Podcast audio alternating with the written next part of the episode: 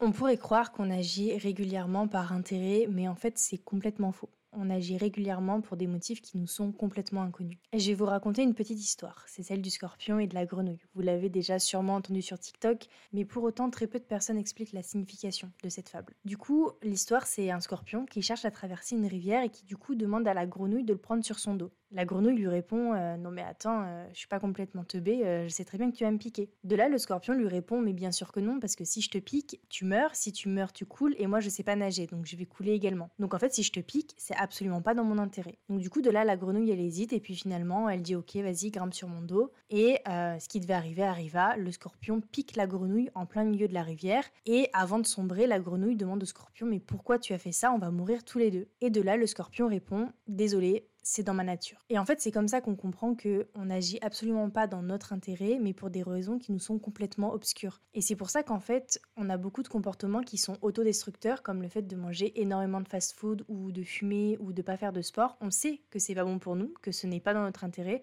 mais pour autant, on le fait quand même. Et donc, en fait, ils sont nombreux à avoir prouvé qu'on agit rarement dans notre intérêt. Et en fait, je trouve que c'est intéressant d'en prendre conscience parce que si on se pose trois secondes la question sur est-ce que ce que je vais faire est dans mon intérêt ou non, je suis sûre qu'il y a plein de choses qu'on ne ferait pas, ou alors qu'on ferait différemment.